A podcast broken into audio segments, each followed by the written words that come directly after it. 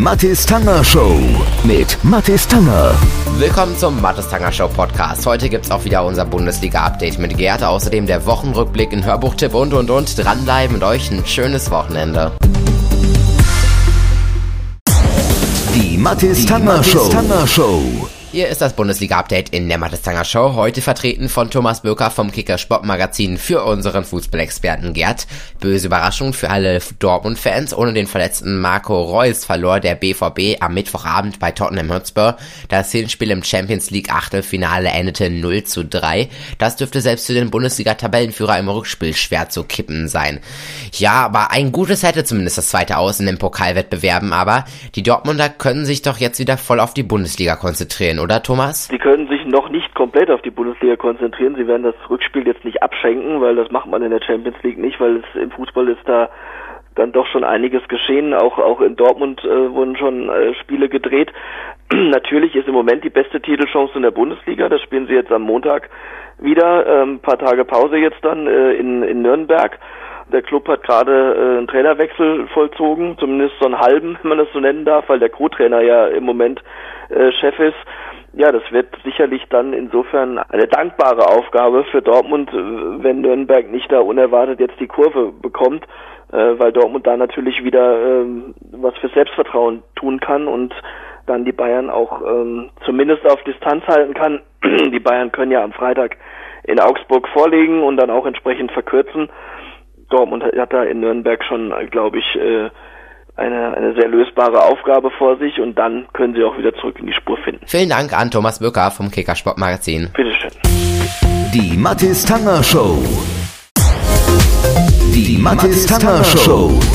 Und jetzt gilt es wieder ganz genau hinzuhören. Hier ist unser geheimnisvolles Geräusch. Das geheimnisvolle Geräusch.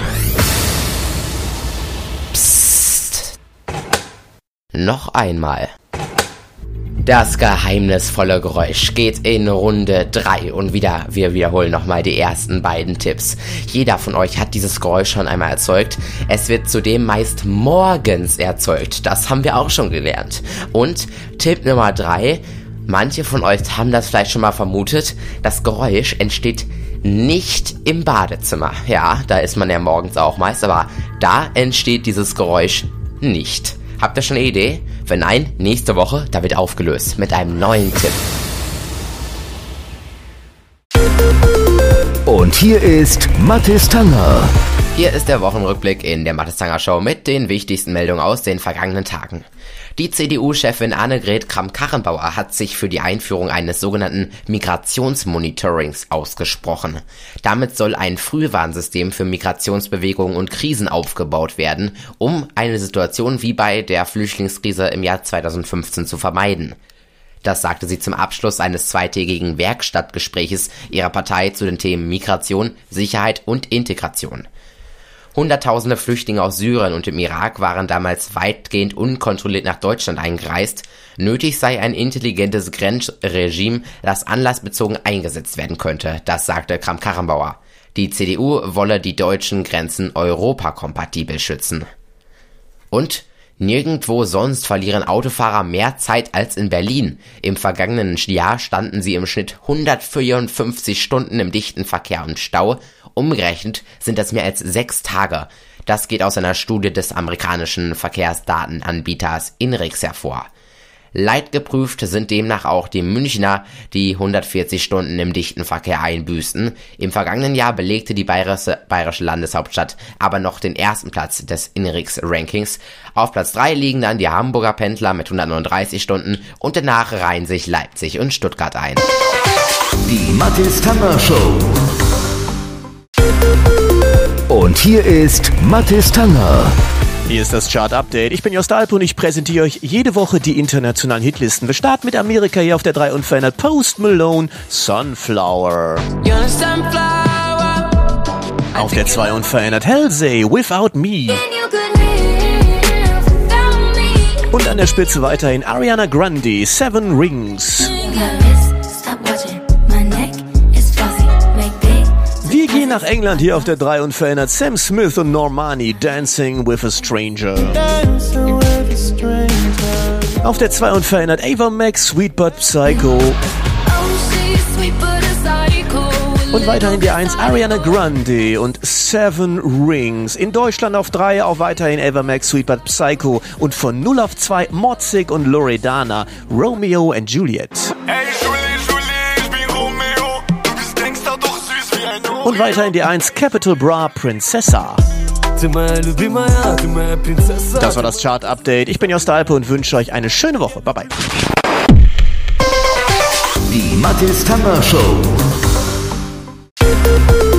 Und hier ist Mathis Tanger.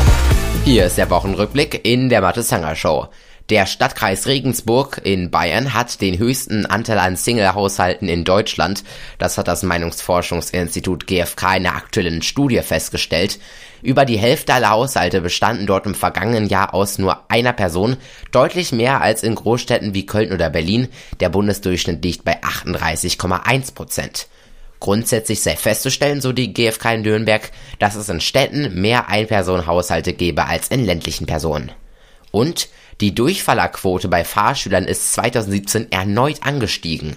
Laut Kraftfahrtbundesamt scheiterten 40 Prozent aller Fahranfänger an der Theorie. In der praktischen Prüfung fielen rund 30 Prozent durch.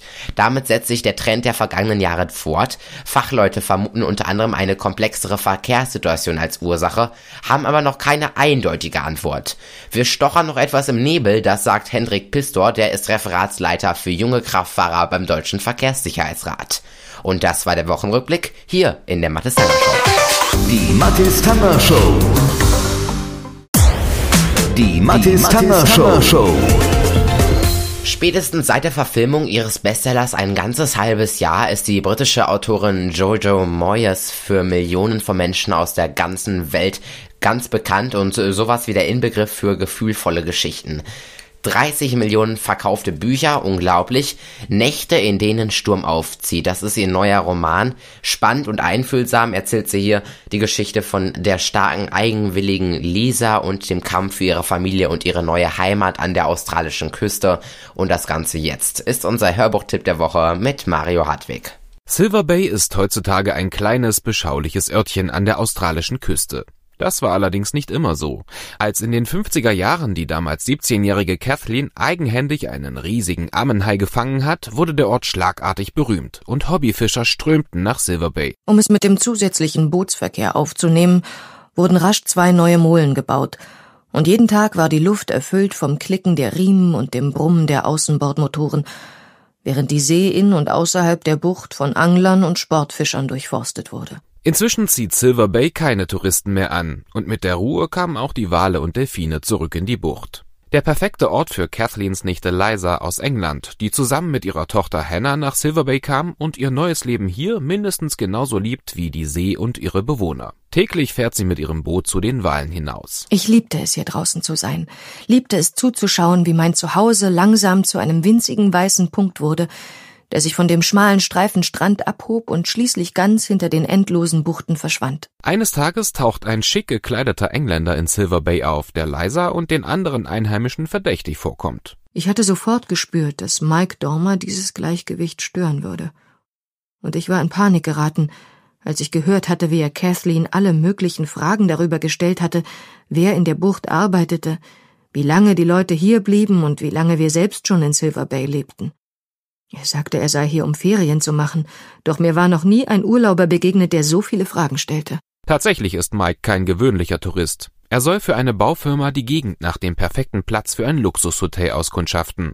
Doch dann entdeckt er seine Liebe nicht nur für Liza, sondern auch für das Meer und seine majestätischen Bewohner. Ich lauschte angespannt und schaute auf das Meer hinaus.